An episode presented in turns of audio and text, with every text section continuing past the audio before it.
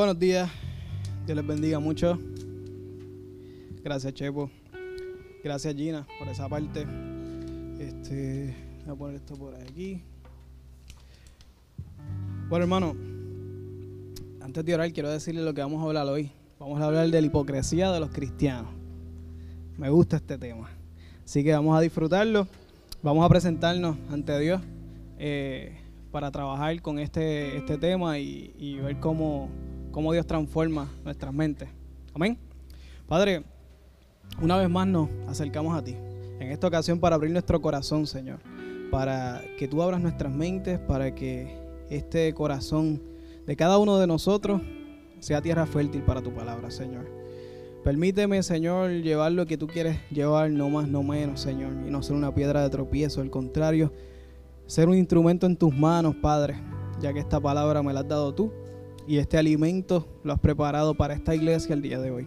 Gracias, gracias por el privilegio de ser utilizado para llevar tu evangelio, para llevar tu palabra, Señor, que es un privilegio inmerecido, Señor. Gracias. Bendícenos, Señor, en el nombre de Jesús. Amén. Bueno, pues hoy hablaremos de la hipocresía de los cristianos. Eh, y es una frase bien de moda, ¿verdad? Eh, es casi un blanco fácil para toda la gente que está allá afuera criticando a la iglesia. Bien fácil, bien común y nunca pasa de moda. Y entre nosotros mismos, ¿verdad? Nos autodestruimos como cristianos, los unos a los otros, eh, para bien o para mal. así que vamos a comenzar con el significado de la palabra hipocresía. Y esta palabra siempre, ¿verdad? Eh, en el pasado se ha utilizado para describir lo que es un actor, eh, lo que es una persona que, lleva una actuación, pero también, eh, y viene del, del, del latín y también del griego, del griego se dice exactamente igual, hipócrisis, que significa actuar. Pero también si lo dividimos, hipo significa máscara. Me está bien interesante. Y la palabra Crites significa respuesta. O sea, es como una respuesta enmascarada. O es como dar una respuesta con una máscara.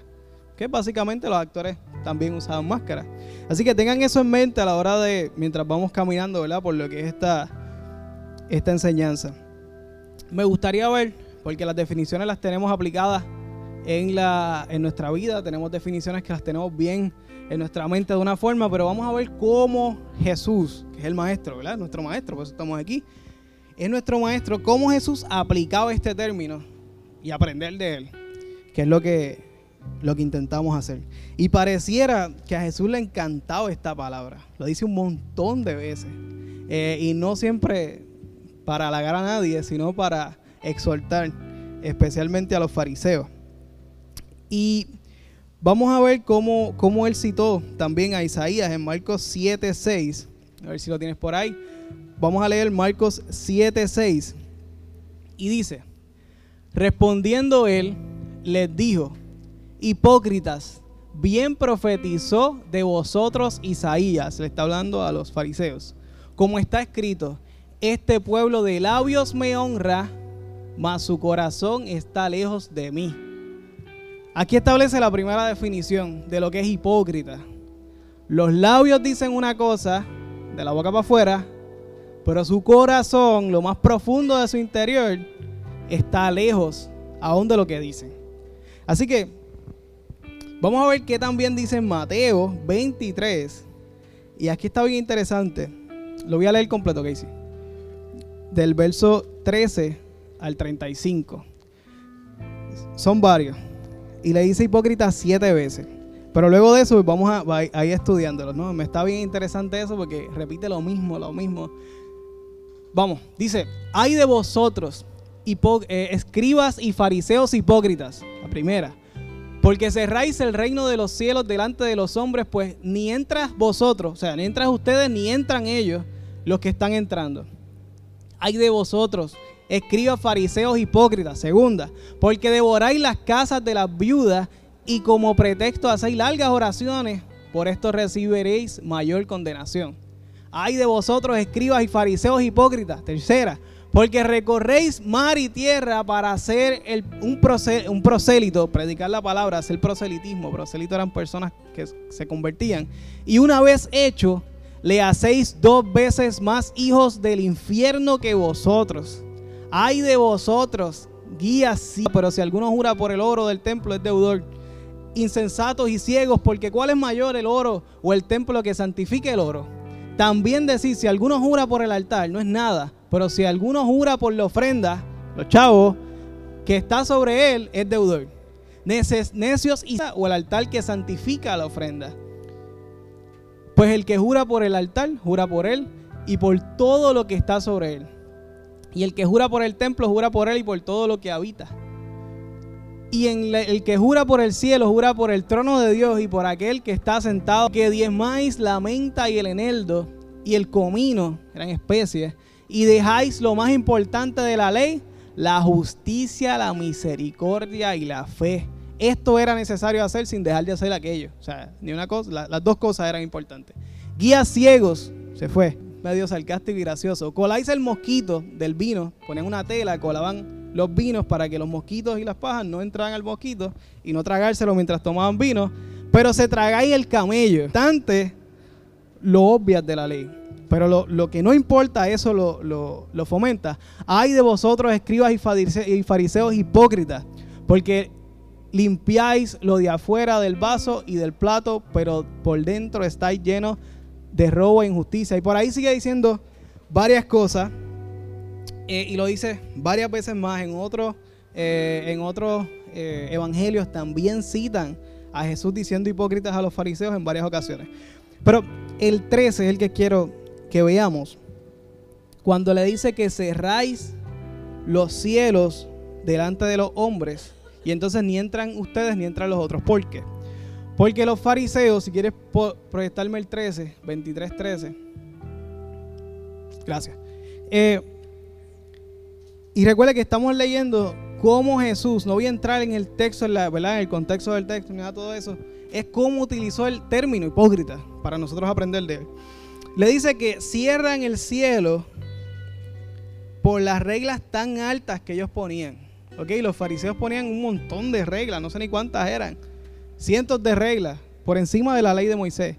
Eh, y entonces, como eran hipócritas, o sea, decían hacer una cosa, pero ellos decían una cosa y ellos hacían otra. Ni la gente podía entrar, ni ellos entraban porque tampoco ellos cumplían. Entonces no dejaba entrar a la gente, ni ellos entraban. Eso es lo que le está diciendo Jesús aquí en esencia. Y por eso Jesús les dice básicamente, ustedes viven un personaje, una máscara de fariseo. Detrás de esa máscara son otra cosa, por eso le dice sepulcro blanqueado. Están blanquitos por fuera, pero por dentro tienen huesos. Eso también lo dice ahí. Esa es la forma en que Jesús le está diciendo hipócrita, ¿verdad? En este, en este texto. Eh, hacen una cosa, eh, pero dicen otra. El verso 3, que es un poquito antes, Mateo 23, 3. A ver si lo consigues por ahí.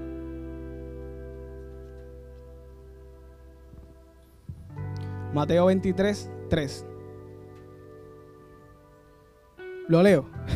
Ustedes deben hacer todo lo que ellos digan, pero no hagan lo que ellos hacen, porque enseñan una cosa y hacen otra.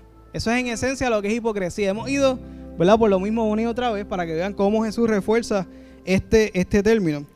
Y claramente identifica que eso es una hipocresía. ¿Se entiende? ¿Verdad? Sencillo. Está ahí. Los desmiente públicamente.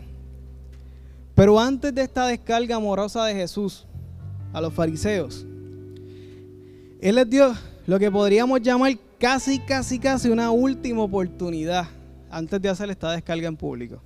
Y es una conversación bien interesante. Está en Mateo, ¿verdad? El capítulo anterior, Mateo 22, 41. Hay unas preguntas, lo que me voy a enfocar en el 46, pero necesito que entiendan lo anterior. Dice, y estando juntos los fariseos, Jesús le preguntó, ¿qué pensáis del Cristo? ¿De quién es hijo? Ellos le corresponden que de David. Él les dijo, pues, ¿cómo va a ser, cómo David en el Espíritu le llama Señor diciendo, dijo el Señor a mi Señor, siéntate a mi derecha hasta que ponga a tus enemigos por estrado de tus pies? Pues David le llama Señor, ¿cómo es su hijo? Y esta es la parte importante. Y nadie le podía responder palabra, ni osó alguno desde aquel día preguntarle más. Ni, o sea, Antes de la descarga de hipocresía, Jesús le dio esta prácticamente última oportunidad y se quedaron sin argumento. Ellos estaban o convencidos o callados porque no tenían cómo argumentarle más a Jesús. Me explico. Ya ellos se habían confrontado con la verdad última. Ya ellos no tenían más nada que cuestionarle a Jesús. Pues una cosa, o conociste la verdad, porque si realmente piensas que Jesús no es el rey, tú seguirías preguntándole cosas y cuestionándolo. Pero ahí dice que nadie le podía responder palabras y que ni siquiera intentaban preguntarle más. O sea que podemos asumir que estaban totalmente convencidos ya que Jesús era el Señor. Pero ellos no. La pregunta es: ¿qué hicieron? ¿Cómo es que se puede ver su hipocresía? Ya le dijeron la verdad. ¿Cómo ellos reaccionaron?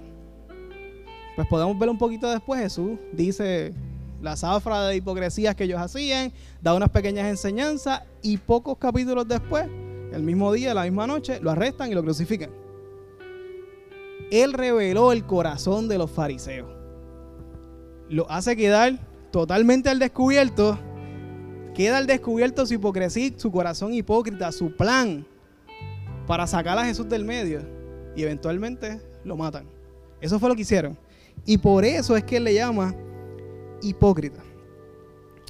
Eh, ¿Se entiende? Ok. Hay otro ángulo que Jesús también habla de la hipocresía y no necesariamente es tener una vida de maldad, un plan maquiavélico para hacer algo, vivir de una forma y ser de otra. Lo dice un poco más sutil, que yo creo que es la más que nos aplica. Dice en Mateo 7, del 3 al 5. Lo tiene, gracias. Dice, ¿y por qué mira la paja? Esta es la famosa parábola de la paja y la viga. ¿Y por qué miras la paja que está en el ojo de tu hermano y no echas de ver la viga que está en tu propio ojo? Otra, eh, chiste graciosito de Jesús exagerado. Usa muchos ejemplos exagerados Jesús. Eh, y dicen que tenía mucho sarcasmo en la forma en que escribía, según el contexto. ¿O cómo dirás a tu hermano, déjame sacar la paja de tu ojo y he aquí la viga en el ojo tuyo? Hipócrita, lo vemos.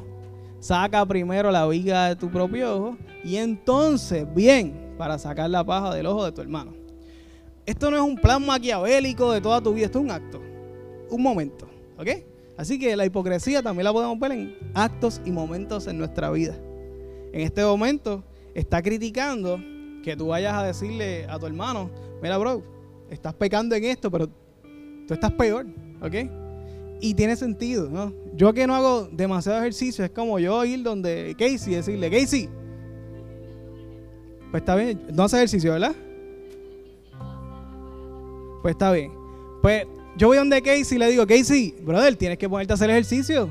Estás ahí pegado en el, en, en, el podcast todo el tiempo y escribiendo. No, no, tienes que hacer ejercicio. Y él me dice, ¿y tú haces ejercicio? No, no, olvídate de mí, estoy hablando de ti. ¿Yo voy a tener la autoridad ante Casey?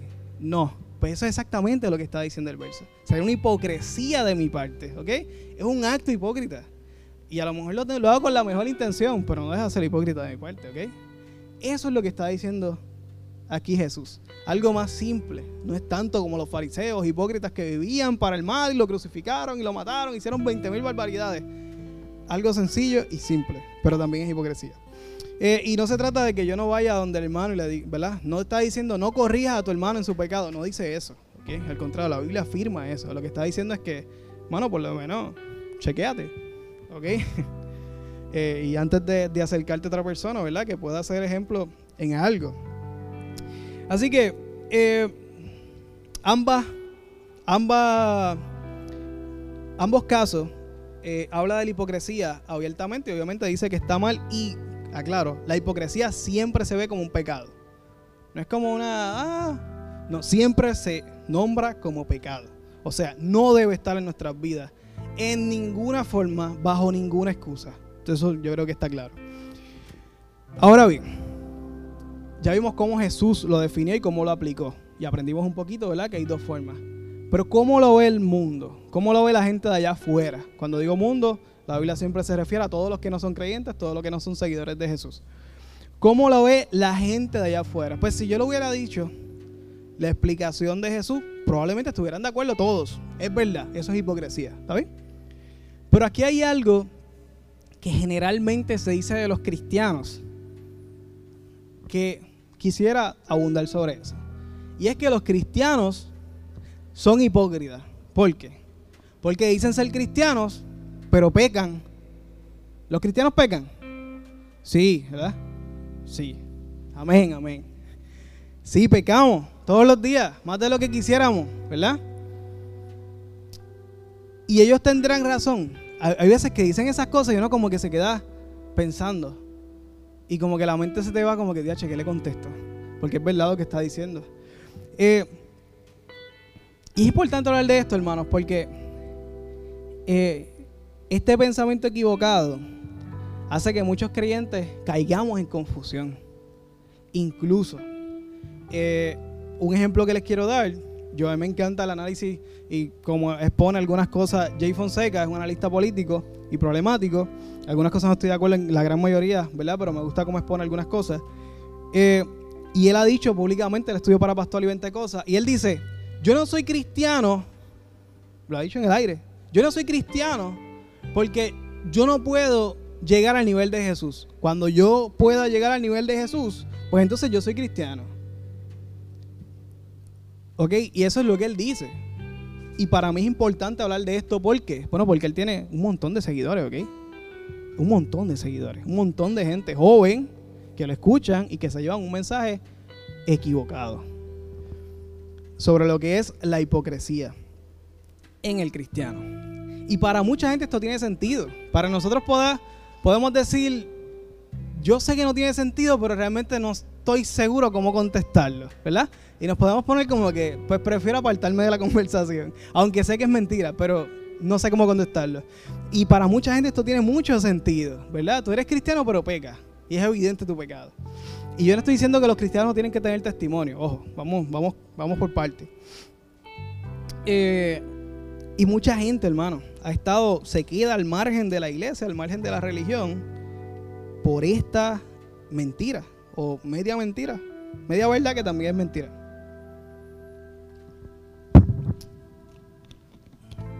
Y muchos de ellos, muchas personas, se quedan al margen de la iglesia porque no quieren ser hipócritas. Se quedan al margen de la religión porque no quieren ser hipócritas, jugándose cada día de su vida, jugándose la eternidad en el lago de fuego. Si no eres seguidor de Cristo, tú mueres y llegas al infierno. A la gente no le gusta predicar de eso, pero eso es una realidad espiritual que yo no la creé, yo no la pinté, así que yo la digo como es. Porque simple y sencillamente no quieren ser hipócritas. O no quieren relacionarse o identificarse con la iglesia. Porque la, nada más el hecho de que tú, yo, yo pertenezco a una iglesia, ya la gente está como que prejuiciada, pues ustedes son unos hipócritas.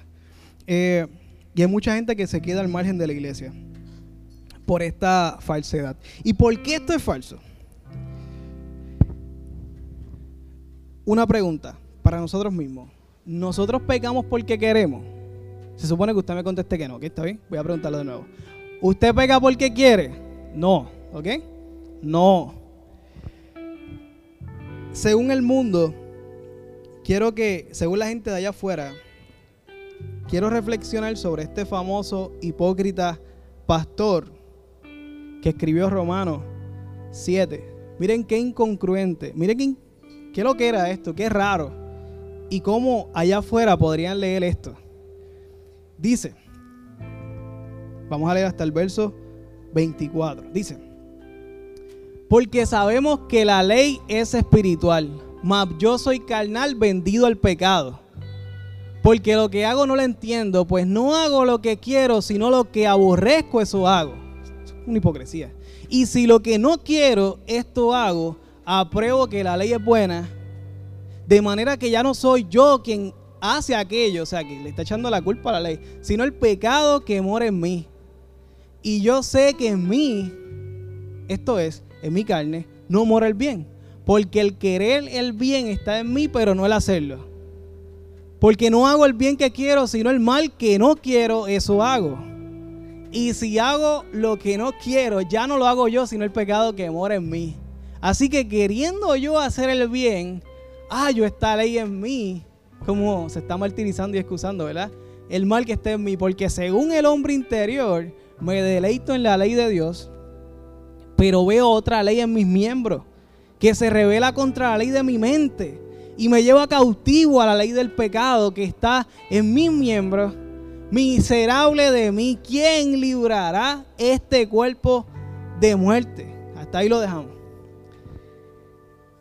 Vamos a analizarlo un poco porque este que está aquí, este señor que está aquí, este famoso pastor, predicador, maestro, estaba a un nivel increíble de educación en su tiempo, está declarando una hipocresía, una incongruencia. Tú me estás predicando que camine en el Espíritu en unos libros, porque Paco Elmo escribió más del 50% de los evangelios.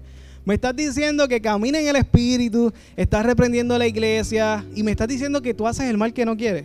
Y no dice a veces, parecería que lo practica bastante. Y eso, según la definición que acabamos de hablar, de allá afuera, será una hipocresía. ¿Cierto o falso? ¿Verdad? Incongruente. Y estas cosas a veces las leemos y es como que...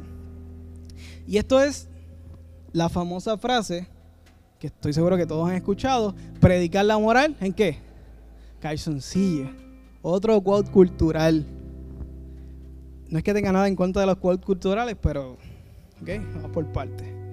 Eh, y hay algo aquí que, que no cuadra, ¿verdad? Que tratamos de como que... Y a veces ignoramos estas preguntas difíciles. Eh, hermano, yo no cumplo con todo lo que dice la Biblia. Yo les aseguro que yo no tengo el estándar, las acreditaciones para estar parado aquí predicando. Estos mismos labios que le están diciendo a ustedes la verdad bíblica son los mismos labios que en ocasiones han ofendido, han hablado mal de otras personas, espaldas de las personas. Y este que está aquí probablemente va a volver a mentir en su vida volver a pecar recurrentemente en su vida. Yo no tengo la moral. Probablemente, según el refrán, yo estoy predicando la moral en calzoncillo. Pero la pregunta es, ¿por qué? ¿Por qué yo, sabiendo que no cumplo con el evangelio completo, porque yo se los puedo asegurar y mi esposa está ahí, pueden ¿verdad? buscar referencias con ella. Yo no cumplo con el evangelio completo, pero es mi responsabilidad predicarlo completo. Si yo no cumpliera, si yo no predicar el evangelio completo, ustedes, si yo fuera a predicar solamente lo que yo cumplo de la Biblia, ustedes fueran a ir a una cena, a saltarse y se llevarían un pisco porque sería lo más que yo podría predicarle. Si aquí el que se para solamente es el que tiene la moral para predicar el evangelio, ustedes estuvieran desnutridos espiritualmente. Porque ninguno, ninguno de nosotros tenemos la capacidad. Pues entonces somos unos hipócritas. No. Porque es que no se trata de lo que yo he hecho.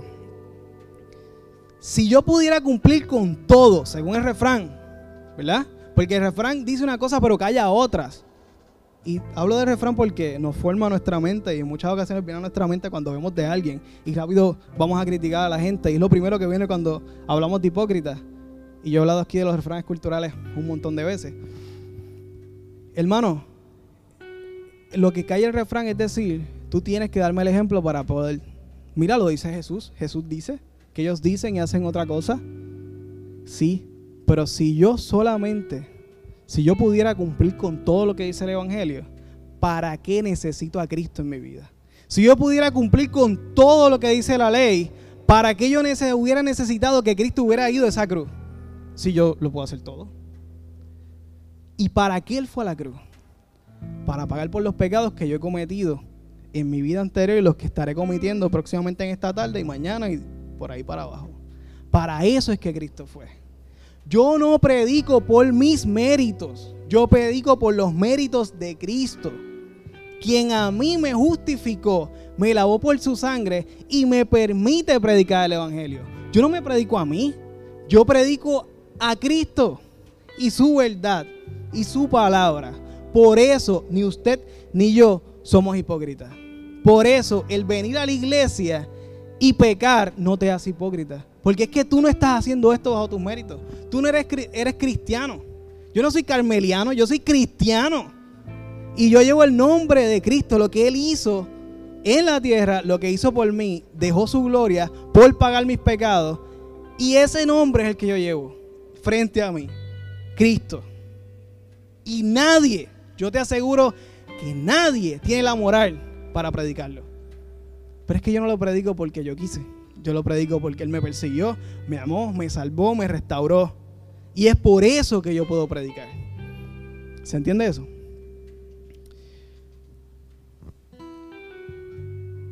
Yo necesito a Jesús hoy más que ayer y probablemente mañana más que hoy, porque mis pecados van en aumento. Pero ya Él pagó por todos ellos hace más de dos mil años.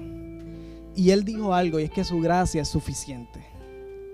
Él me dio su salvación, no porque yo la mereciera. Él me dio este privilegio, y les aseguro, no porque yo lo mereciera, ni porque tuviera el arte para hacerlo. Él lo hizo porque Él quiso, y todavía no sé por qué lo hizo. Yo no puedo entender por qué Dios me amó tanto. Hay gente que, yo digo, Señor, realmente tú amas a esa persona. nada más el hecho de saber que Dios está en mi mente y que puede leer todos mis pensamientos y puede saber todo lo que yo hago, es escalofriante saber que a pesar de eso Él me sigue amando. Saber de que conoce toda mi historia, todo mi pasado y Él me sigue amando. Es, es increíble. No, yo no puedo entender eso. Y no me interesa entenderlo. Le preguntaré y cuando estaré con Él tendremos nuestras conversaciones. Pero hermano, lo que me interesa a mí saber es que su gracia es suficiente. Su gracia. Aquello que me regaló que yo no me merezco. ¿Ok? Y no, yo tampoco tengo la moral para explicar esto. Y ni siquiera lo que estoy explicando lo entiendo al 100%. Hay muchas cosas que son misteriosas. Y tú vas conociendo y cada vez que vas caminando en tu vida vas profundizando más en el conocimiento en Jesús. Pero hay muchas cosas que, que aún no se pueden entender. Yo no soy hipócrita por predicar el imposible de seguir e imitar a Jesús. Eso es un imposible, hermano. Que lo seguimos intentando todos los días, todos los días. Usted no es hipócrita por decir, yo soy iglesia y soy un pecador. Porque Él a usted lo justificó en la cruz del Calvario. Nosotros no somos hipócritas. Cuando el Hijo de Dios se despojó de toda su gloria, pasó por toda tentación, toda, dice la escritura, que por todas las tentaciones cargó nuestra maldad y pagó por nuestros pecados. Ahora, siempre y cuando mi vida esté rendida al Señor, mis pecados sean salidos a la luz y yo a confesión de pecados. Romanos 8, del 2 al 4 dice, esto es la continuación de aquel verso raro de, de Pablo. Porque la ley del Espíritu de vida en Cristo Jesús me ha librado de la ley del pecado y de la muerte. Porque lo que era imposible para la ley, por cuanto era débil yo en mi carne, Dios enviando a su Hijo en, en, semejanza de carne de pecado y a causa del pecado condenó el pecado en la carne, para que la justicia de la ley se cumpliese en nosotros, que no andamos conforme a la carne, sino conforme al Espíritu. Ahí está hablando una exclusiva parte de personas. Los que andan conforme al Espíritu. Esto no es un overall. Esto no lo aplica a todo el mundo. Lo aplica solamente a los que andan conforme al Espíritu. Y esto es simple, hermano. Yo no puedo. Pero Él pudo. Y si Él pudo, pues entonces ahora sí yo puedo. ¿Ok? Yo no puedo cumplir con la ley. Pero Él sí pudo cumplir con la ley. Y Él murió y me pasó eso a mí. Yo tengo esa herencia. Dice la escritura que fuimos adoptados. Y ahora entonces yo tengo los méritos. A través de Cristo. De predicar. Sin ser considerado un hipócrita. Aún haciendo, diciendo una cosa y haciendo otra. Si yo fuera a predicar solamente lo que yo vivo, que mucha gente dice, ah, vive lo que predicas, está bien. No estoy diciendo que ahora yo yo voy a hacerle infiel a mi esposa y voy a ser un borracho. No, no estamos hablando de eso. Es que aún cuando tú te trates de cuidar lo más que tú puedas, hay pecado en ti. Aún los monjes que se guardan, hay pecado en ellos. La Biblia dice que desde que los concibió su madre, somos pecadores. Lo dice. Por lo tanto, yo tengo una responsabilidad de predicar la Biblia completa. usted conteste a mí cómo yo la voy a predicar completa. Si no es predicando algunas cosas que no vivo. No estoy diciendo que yo no tengo la intención de vivirlas. Yo tengo mi vida rendida en sus pies. Yo quiero que Él sea el Señor de toda mi vida, como hablábamos en los jóvenes el viernes pasado.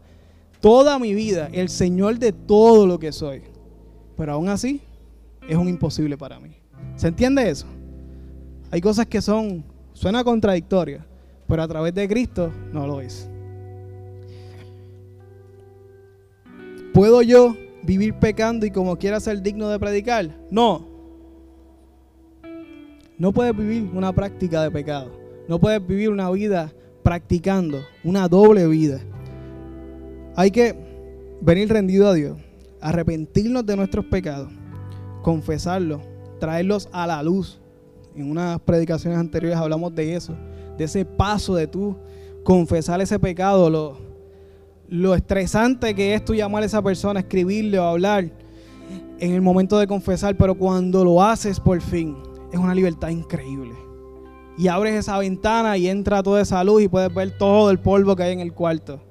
Pero en el momento de que tú estás abriendo esa ventana así para que entre la luz, es muy estresante que conozcan tu intimidad. Ser vulnerable, hermano, una de las cosas más difíciles para mí, no sé para usted, para mí es difícil, porque somos orgullosos por naturaleza. Pero hay que hacerlo, hay que romper con ese orgullo para poder ser perdonados de nuestros pecados.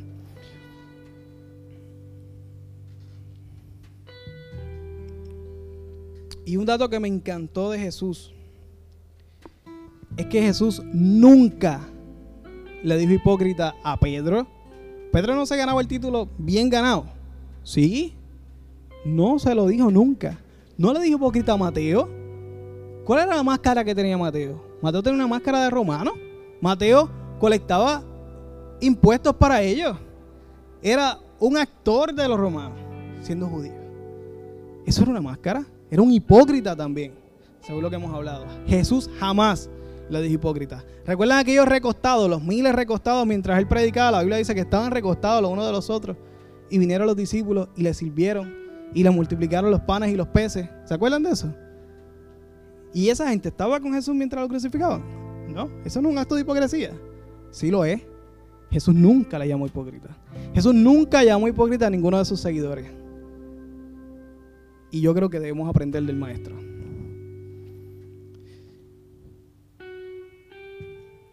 Y ahora pregunto, ¿eso significa entonces que estoy salvo de la hipocresía? ¿Nunca seré hipócrita? Eh, no. Eh, la mala noticia es que sí puedes llegar a serlo. Pero no por ser pecador. Porque tus pecados fueron eh, redimidos completamente a través de la sangre de Cristo.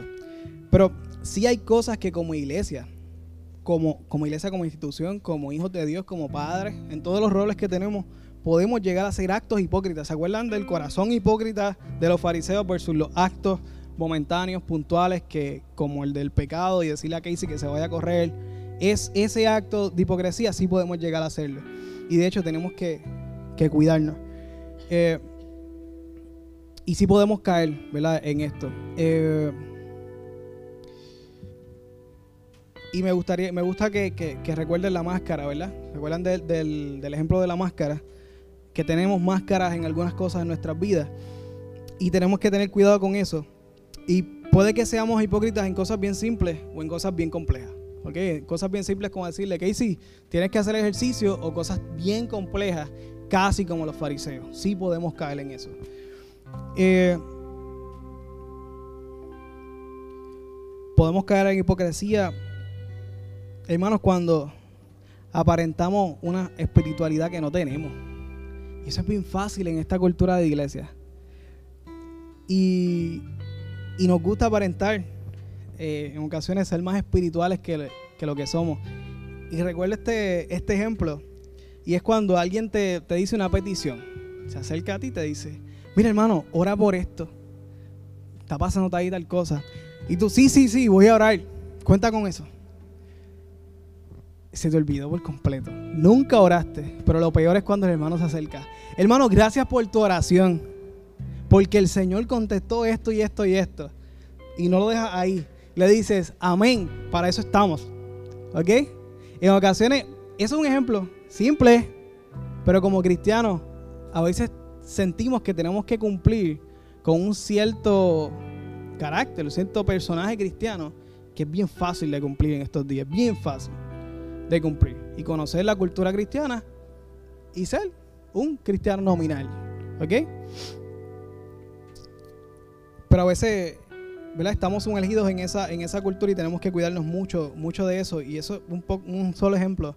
Hay muchos otros ejemplos en nuestra vida eh, que podemos ser hipócritas. Y como cristiano, hermano, sí me da vergüenza tener que trabajar con misioneros gringos que vinieron de Estados Unidos a trabajar en misiones, a trabajar, a traer dinero, a traer mano de obra, como si en Puerto Rico no hubieran iglesias millonarias y no hubiera gente con muchas habilidades y transportación. Ellos tienen que venir, alquilar el carro, dejar su trabajo, dejar lo que están haciendo. Y cuando tú le preguntas, son personas como tú y como yo que cogieron sus vacaciones para venir a servir a Puerto Rico como si nosotros fuéramos lo más pobre del mundo. Cuando aquí tenemos iglesias súper saludables económicamente y un montón de cosas. Eso a mí me da vergüenza. Y el mundo en eso sí tiene razón. Allá afuera sí tienen razón en eso. La iglesia sí pudiera hacer mucho más de lo que está haciendo. Pero un paréntesis que quiero hacer. Como iglesia nosotros no estamos llamados a correr la iglesia y a correr la agenda de la iglesia como los de afuera dicen que tenemos que correrla. Nosotros tenemos una agenda que es nuestra Biblia y hacemos las cosas según nuestras fuerzas, según lo que podemos hacer como iglesia. Pero sí hay muchas cosas que, tienen, que tienen, que hay que escucharlas, ¿no? Eh, yo quisiera que, todas las iglesias fueran mucho más comunitarias. Yo quisiera que, que hubieran mucho, muchos más eh, orfanatos. Un hermano me llamó. Quiero abrir un orfanato. Fui al departamento de la familia. Me dieron todos los papeles y me ofrecieron seis niños para que nos llevara hoy sin tener local para tu casa. Usted dirá, wow, qué irresponsabilidad del departamento. ¿En serio que es el departamento irresponsable? ¿Es el departamento irresponsable? No. El gobierno no tiene recursos ilimitados. ¿Quiénes son los responsables por cuidar de los huérfanos y las viudas? Esa no fue lo que dijo Jesús en el único momento que dice, esta es la religión verdadera cuidar por los huérfanos y las viudas. Y otras cosas más. La iglesia, hermano. Eso a mí me da vergüenza. Me da mucha vergüenza. Y eso sí, es una hipocresía de nosotros como iglesia. Eso, nos aplica completito. ¿Ok? Y en ocasiones sí hay que escuchar la gente de afuera. Obviamente la gente de afuera tiene su, su perspectiva de lo que debería ser como ellos quieren. Pero hay cosas que tienen razón. Y tenemos que aplicarlo y tenemos que evaluarnos y hacerlo conforme a lo que tengamos que hacer, conforme a nuestras fuerzas, como dice Eclesiastes.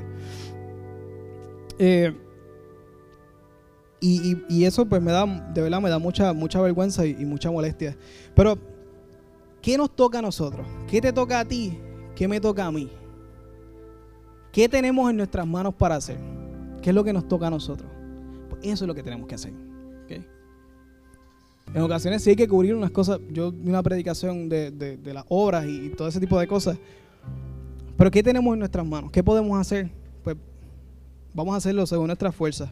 Vamos a hacerlo según como Dios lo ponga en nuestro corazón. Y no y, y en ocasiones, hermano, un asesino se muchas veces no tiene cargo de conciencia por asesinar. Y muchas veces como cristianos no tenemos cargo de conciencia por no cumplir con el Evangelio. Eso nos puede pasar. Así que no delegue demasiado en su conciencia, porque su conciencia y su corazón son engañosos. ¿Está bien? No delegue demasiado en su conciencia. Es que yo no siento, es que no tienes que sentir. Ahí dice que tienes que cubrir a huérfanos y las viudas. No tienes que sentir, tienes que obedecer. ¿Ok? Y el Evangelio no se trata de sentir, se trata más de hacer que de otra cosa. La espiritualidad que Cristo enseña es más acción que algo filosófico, la espiritualidad que, Cristo enseñó eran obras, hermano. Todo el tiempo. Él hacía obras, hacía milagros, predicaba, ayudaba, llenaba a la gente, multiplicaba panes y peces. Nosotros no tenemos, podemos orar para que Dios multiplique las cosas, pero podemos también hacer colectas y hacer cosas y hacer ventas. Hay muchas cosas que podemos hacer. Eran más obras y predicaba también las dos cosas. No este evangelio moderno que dice, eh, hace falta hacer más obras y callarnos más. No, no, hace falta las dos cosas. El evangelio es con palabras. El mensaje se lleva con palabras. Y el mensaje se lleva predicando. Pero se acompaña con una obra. O se abren corazones con obras. Pero se predique el evangelio. Es lo único que salva. La pirámide de Maslow no salva a nadie. Sí cubre necesidades básicas. Los que estudian psicología y conocen eso. Es las necesidades de un ser humano. ¿Ok? Satisfacer necesidades no salva a nadie. Le ayuda muchísimo a su calidad de vida. Pero ¿qué necesita la gente? Salvación. Predicar el Evangelio. Y eso no se lleva de otra forma que no sea hablando. Hablando el mensaje de verdad. No hacerlo sí nos convierte en hipócritas. ¿Ok? Y otra cosa que quería decirle. Hermano, cuando la gente de afuera diga ah, la iglesia, la iglesia es una hipócrita por esto, por aquello y lo otro. Mire, con todo respeto, yo no soy abogado de los sacerdotes pedófilos, yo no soy abogado de los pastores pedófilos, yo no soy abogado de las iglesias que canalizan legalmente y muy hábilmente sus diezmos y ofrendas para es privado y mansiones. Yo no soy abogado de ellos. No me toca a mí defenderlos a ellos. Tenga paz en su corazón. Usted no le toca defender la iglesia en ese aspecto. Usted responda por lo suyo. Usted responda por su obra. Porque al fin y al cabo todos vamos a responder a un solo Dios. Por la obra mía. No por la imagen de la iglesia. Que yo quisiera que fuera brutal. No lo es. Está bien mal. Está bien mal allá afuera. Y cada vez peor. Eh, por justo, cosas justas, cosas injustas. No importa. Usted va a responderle a Dios por sus obras. Así que quítese de la mente, no, es que me da mucha vergüenza decir que eso de iglesia porque me vienen a hablar de, aquella pastora o de aquel pastor o de, de aquel. Usted no es responsable de eso. Así que tenga paz en su corazón. No esté peleando con la gente. Ah, pero es que ese pastor hizo esta obra en María. No importa eso. O sea, usted olvídese eso. Usted responda por su iglesia y por lo que usted está haciendo. Que a usted le gustaría que su iglesia hiciera X o Y. Bueno, pues perfecto. Acérquese, vamos a meter mano. Vamos a empezar hoy. Nos reunimos y trabajamos. Amén. Tenga paz en su corazón. Así que no, no, no se preocupe por eso, ni por ningún hermano, ni nada de eso. Usted responda por la palabra y por su vida. Eso es lo que usted va a responder a Dios, pues eso es lo que usted va a responder en esta tierra. Eh, ¿Y cómo debemos tratar la hipocresía en nosotros. Me gustaría ver. Y, obviamente pues vamos a ir a donde tenemos que ir, al Maestro, a Jesús. Lucas 12, 1 al 3. Se fue este. Ok. En esto, juntándose por millares la multitud, tanto que uno a otro se atropellaban, o sea, la gente estaba loca por escuchar, comenzó a decir a sus discípulos, primeramente, guardaos de la levadura de los fariseos, que es la hipocresía. Guardaos, importante. Porque nada que nada hay encubierto que no haya de descubrirse, ni oculto que no haya de saberse.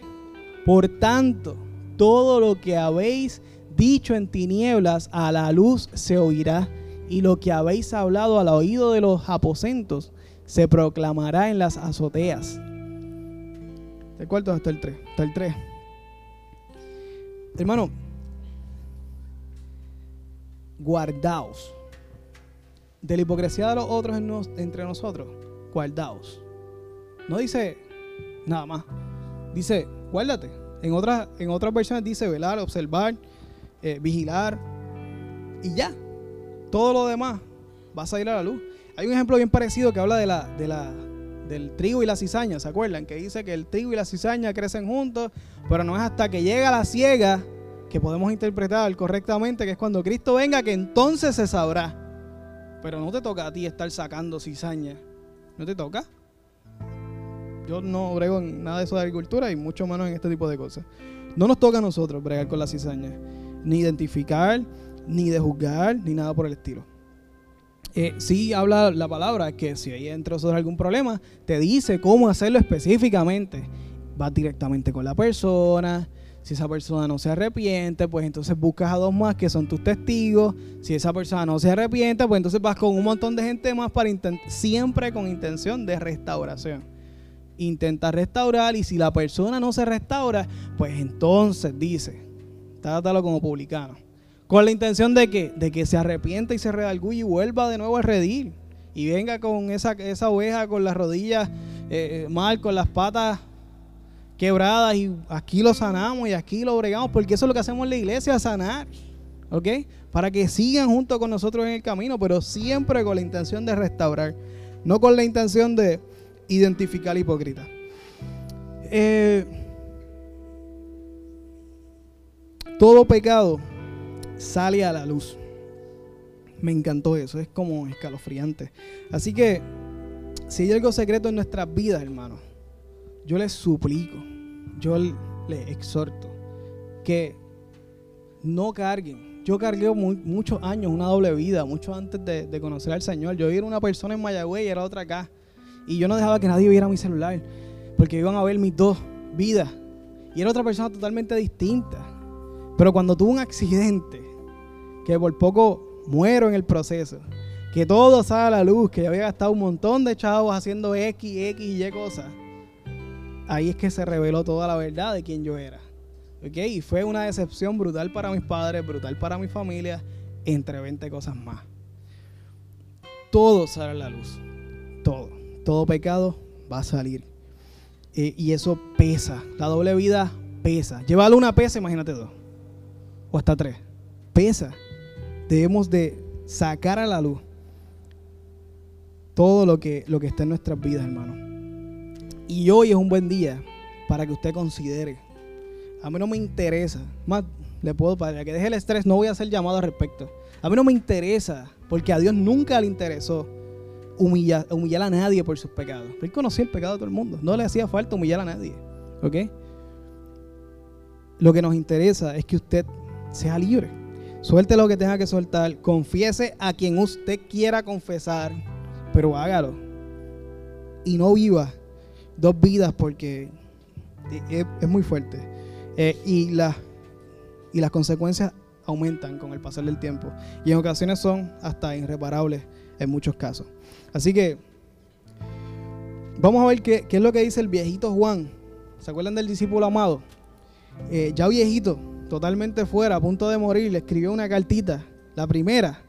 Y en esos primeros versículos dice en el 8, si decimos que no tenemos pecado, nos engañamos a nosotros mismos y a la verdad no es, y la verdad no está en nosotros. Después dice, si confesamos nuestros pecados, él es fiel y justo para perdonar nuestros pecados y limpiarnos de alguna maldad, de toda maldad. El único secreto es confesar. Confesar. Esa es la llave de la libertad, de la atadura de esos pecados. No hay otra. No, no hay. No siga buscando, no la hay. Confesión. Y si criticamos la iglesia católica de que, ah, las personas se confiesan, hermanos, cuando yo era chiquito, yo me confesaba mucho, hacía muchas cosas. Y ahora que estoy, como no tengo que confesarle a nadie, pues entonces no le confesamos a nadie, porque yo se lo confieso a Dios. Bueno, eso no es lo que dice la escritura. Dice que nos confesamos los pecados uno a otro. Este pasaje no lo especifica claro, pero en la predicación anterior que, que hablé de esto, me la pueden pedir, se la pueden enviar en confianza, si lo hablé, unos a otros. Es claro. Y criticamos, pero entonces nosotros vivimos totalmente presos de pecados porque no tenemos que confesarle a nadie. Y hablar con Dios está brutal, pero en ocasiones hay que confesar. Y hay que liberar de esos pecados y de esa doble vida, horrible doble vida. Y recuerdo un, un chamaquito pastor que vencía osos y 20 cosas por ovejas, creció. Dios le dio la oportunidad de, de vencer a Goliat. ¿Se acuerdan de Goliat? Luego fue rey. Brutal. Y luego como rey empezó a ver una mujer por una ventana que se estaba bañando. Y era la esposa de uno de sus, de sus siervos. Y él que se supone que estuviera en la guerra, estoy hablando de David, él que se supone que estuviera en la guerra, esto sale en Samuel 2, eh, segunda de Samuel eh, capítulo 12, pueden leerlo, está espectacular la, historia. Eh, él se supone que estuviera en la guerra, pero no, estaba en el cómodo, chilling. Mandó a matar al esposo de aquella que se estaba ligando por la ventana. Pues eso es lo que estaba haciendo, ¿no? O sea, llega a ella, o sea, se acuesta con ella, tiene un hijo y todo estaba bien. Y el Señor murió y toda la cuestión, pues podía estar con ella, era rey, podía hacer lo que le diera la gana. Eh, la poligamia nunca fue un diseño de Dios, se lo podemos predicar en otra, en otra cosa, pero en este momento él practicaba poligamia. Eh, y vino un profeta llamado Natán y le dijo, rey, te voy a hacer una historia. Había un hombre que se estaba haciendo esto y aquello, y cogió un animal que no le pertenecía, y ta, ta, ta, y se llegó a él, y, David le dijo, hay que matar a ese hombre por haber hecho eso. Y Natal le dice, ese eres tú. y yo quiero leer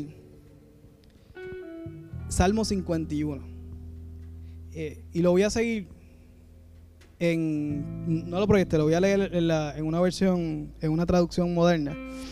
Y me gustaría que ustedes reflexionaran en el resultado después que cogen a un creyente, a un rey con ese historial brutal de, David, que la Biblia dice, que yo no entiendo por qué Dios dice eso, pero él lo dice y yo lo creo, que él tenía el corazón conforme al corazón de Dios, increíble, a pesar de que hizo eso. Y este Salmo 51 demuestra la amargura de una doble vida. Y dice así, Dios mío, tú eres todo bondad, ten compasión de mí.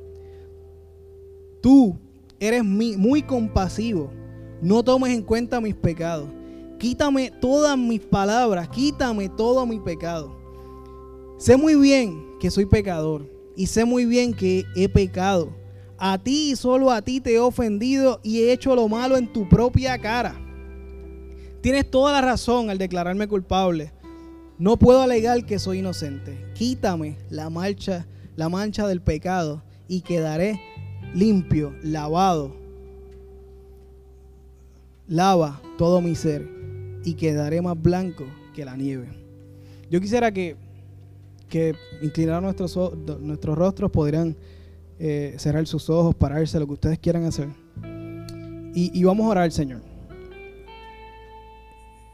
reflexionemos en todo lo que hemos hablado, reflexionemos en todo lo que hemos, hemos vivido.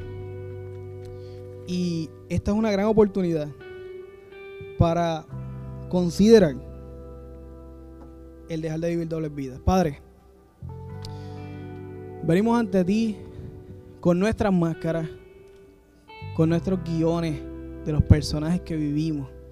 Señor, Venimos ante ti en esta mañana con la en nuestra mente, nuestras vidas, Señor. Nuestra vida real y nuestras dobles vidas, Padre. Señor, quisiera orar como David oró. Quisiera reconocer todo el mal. Padre, yo te suplico que en tu misericordia, Señor, nuestra hipocresía sea lavada, Señor. Ayúdanos a tener el mejor testimonio posible, Padre. Tener la mejor, la mejor vida, Señor. Padre, gracias porque, porque Cristo fue a la cruz. Y es por él que no soy hipócrita. Y puedo ser libre de decirlo. No soy hipócrita. Soy tu hijo. Me has amado. Me has salvado me has perdonado y me sigues perdonando. Y tu amor no ha cambiado. Y porque tú lo dijiste, Señor, porque Cristo vino a pagar por mí, es que yo no soy un hipócrita contigo. Vengo ante ti, Señor. Venimos ante ti con nuestro corazón, nuestras vidas, nuestras máscaras. Rompe nuestras máscaras, Señor. Rompe nuestros personajes. Rompe nuestros guiones. Danos una vida honesta en ti, sincera en ti, coherente en ti, que seamos iguales en nuestras casas, Señor, como somos en la iglesia. Que nuestros hijos puedan testificar de nuestra consistencia. Seamos como seamos, pero que seamos consistentes, restaurándonos en ti, Señor. Creciendo en ti cada día. Que los que conocen nuestra intimidad no tengamos miedo que puedan testificar a todo el mundo cómo somos en la intimidad. Tráenos personas a nuestra vida, Señor, en las cuales podamos confiar y podamos confesar. Padre, necesitamos. Tú nos creaste seres sociales, seres para compartir. Tráenos personas para socializar, para poder disfrutar tu palabra, disipularnos los unos al otros, Señor, y poder seguir creciendo en este camino de lo imposible que es seguirte a ti. Padre, en ti Gracias a ti que lo hiciste posible, Señor. Confiamos solamente en ti, porque no somos nosotros. Es tu palabra, es tu amor, es tu perdón el que lo hace posible, Señor. Gracias, mi Dios. Gracias, Señor. En el nombre de Jesús. Amén.